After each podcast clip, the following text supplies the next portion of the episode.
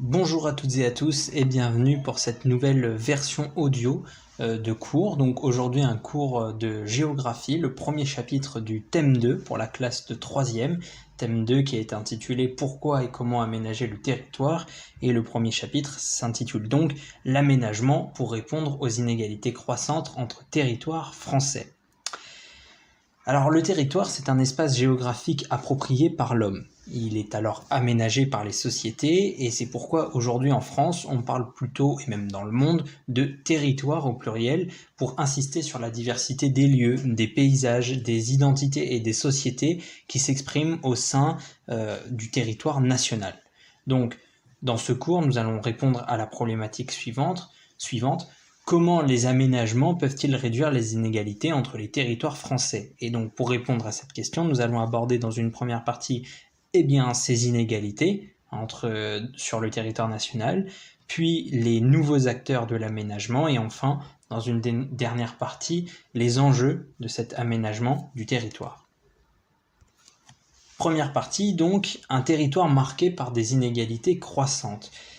Les activités économiques, elles se concentrent dans les grandes aires urbaines et ces espaces reçoivent donc la majorité des investissements, notamment les investissements étrangers. Cela se traduit dans les paysages avec les aménagements de quartiers d'affaires ou de voies de communication que nous connaissons tous. De nombreux espaces sont moins intégrés au reste du territoire. C'est pourquoi les inégalités, elles se voient à la fois à l'échelle nationale mais aussi à l'échelle locale. Euh, à l'échelle nationale, les territoires intégrés à la mondialisation concentrent les richesses, comme les régions littorales à l'ouest et au sud du pays. Elles sont attractives, elles profitent de leur interface pour développer les échanges. Donc, par exemple, les fameuses zones industrielles ou portuaires de Dunkerque ou du Havre, qui sont ouvertes sur la Northern Range, cette façade maritime comprenant 13 ports entre la Manche et la mer du Nord. De nombreuses marchandises y transitent, comme des hydrocarbures, des matières premières, des biens de consommation. Les régions frontalières du territoire, elles sont également connectées à la mondialisation car elles sont proches de la mégalopole européenne qui est le cœur économique et centre politique de l'Europe. C'est le cas de la région Grand Est qui profite aujourd'hui de cette position géographique. Et puis enfin, euh, les métropoles sont aussi des territoires qui concentrent les richesses. Donc par exemple Paris, en tant que métropole mondiale, elle fournit 30% du PIB national, le produit intérieur brut, et rassemble beaucoup d'emplois qualifiés. Les métropoles régionales sont évidemment connectées à la mondialisation et organisent la vie économique. On peut citer par exemple Lyon, Marseille ou encore Lille. Mais d'autres territoires sont en difficulté. Euh, c'est le cas des espaces ruraux isolés, mal intégrés au réseau, ou des régions touchées par la désindustrialisation et les délocalisations, comme les Hauts-de-France.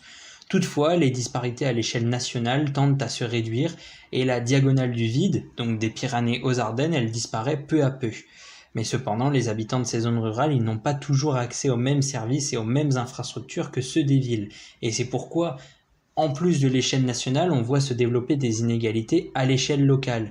Et ces inégalités entre territoires, elles sont visibles et elles se renforcent.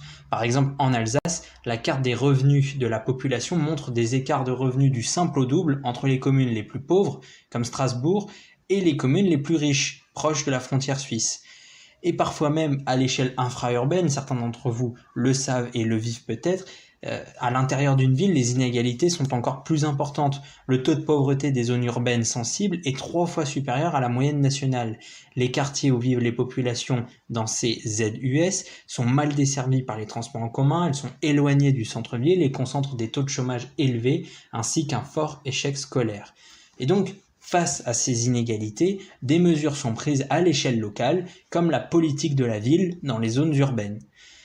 Cela nous permet d'aborder notre deuxième partie, les nouveaux acteurs de l'aménagement. Pendant longtemps, l'État a été le seul acteur de l'aménagement du territoire. Il a défini de grandes politiques d'aménagement et depuis les lois de décentralisation en 1982-1983, son rôle dans les politiques d'aménagement du territoire se réduit. Et par contre, le poids des acteurs locaux se renforce. Les collectivités territoriales, comme les régions, les départements ou les communes, cherchent à attirer des habitants et des entreprises et n'hésitent plus à faire le pari d'installer de grands aménagements culturels sur leur territoire. Différents acteurs s'affrontent parfois autour de projets d'aménagement. Les acteurs privés, notamment les entreprises, sont aussi impliqués dans de nombreux projets d'aménagement, par exemple des centres commerciaux, des pôles de recherche.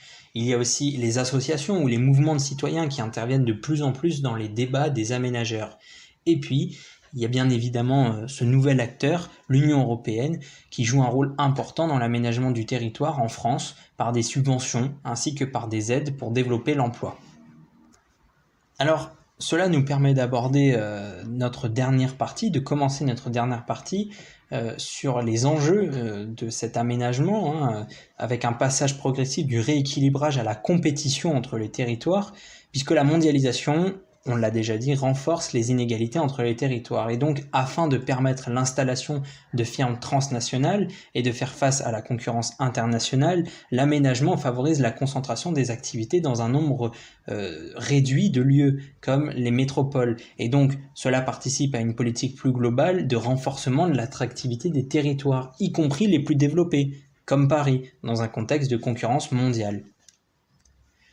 Ainsi, euh, les technopoles ou pôles de compétitivité se multiplient. Ce sont des zones d'activité qui regroupent des entreprises, des centres de recherche, des universités, comme le plateau de Saclay, Descartes-Marne-la-Vallée dans la région parisienne ou l'Aerospace Valley à Toulouse. Ces sites concentrent des activités de haute technologie et des emplois qualifiés. Dans le même temps, les acteurs de l'aménagement du territoire continuent à essayer de fournir un niveau de service équitable à la population sur le reste du territoire ils essayent d'aménager durablement les territoires. C'est un autre enjeu majeur. Il faut pouvoir concilier les trois piliers du développement durable, le développement économique et social et la protection de l'environnement. C'est le cas des projets d'écoquartier, comme l'écoquartier du Parc Marianne à Montpellier, qui est un projet d'extension urbaine sur une surface de 40 hectares. La mixité sociale se trouve au cœur du projet, 2000 logements. L'autre enjeu étant environnemental, avec des logements chauffés au bois, de l'eau chaude produite par des panneaux solaires, euh, des déplacements en transport en commun qui sont privilégiés et renforcés, etc. Voilà pour les idées euh, principales. Alors pour résumer, euh, les aménagements des territoires sont sous la responsabilité d'acteurs de plus en plus nombreux et dont des nouveaux acteurs comme l'Union européenne, on l'a dit. Ceux-ci agissent à différentes échelles, ils possèdent différentes compétences et sources de financement. Et cet aménagement, il a pour objectif de réduire les inégalités, mais aussi de rendre les territoires attractifs et compétitifs dans le cadre de la mondialisation. La troisième contrainte qui se pose aux politiques d'aménagement est celle du développement durable des territoires. Voilà, merci euh, d'avoir écouté. Euh, sur la page dédiée au chapitre sur le site internet www.histoiregéographie.net, il y a bien évidemment tout un tas de documents complémentaires et notamment de nombreuses cartes. Donc je vous laisse aller y jeter un petit coup d'œil et la page viendra se compléter au fil des jours et des mois. N'hésitez pas à aller y jeter un coup d'œil régulièrement. Je vous remercie pour l'écoute et je vous dis à très bientôt.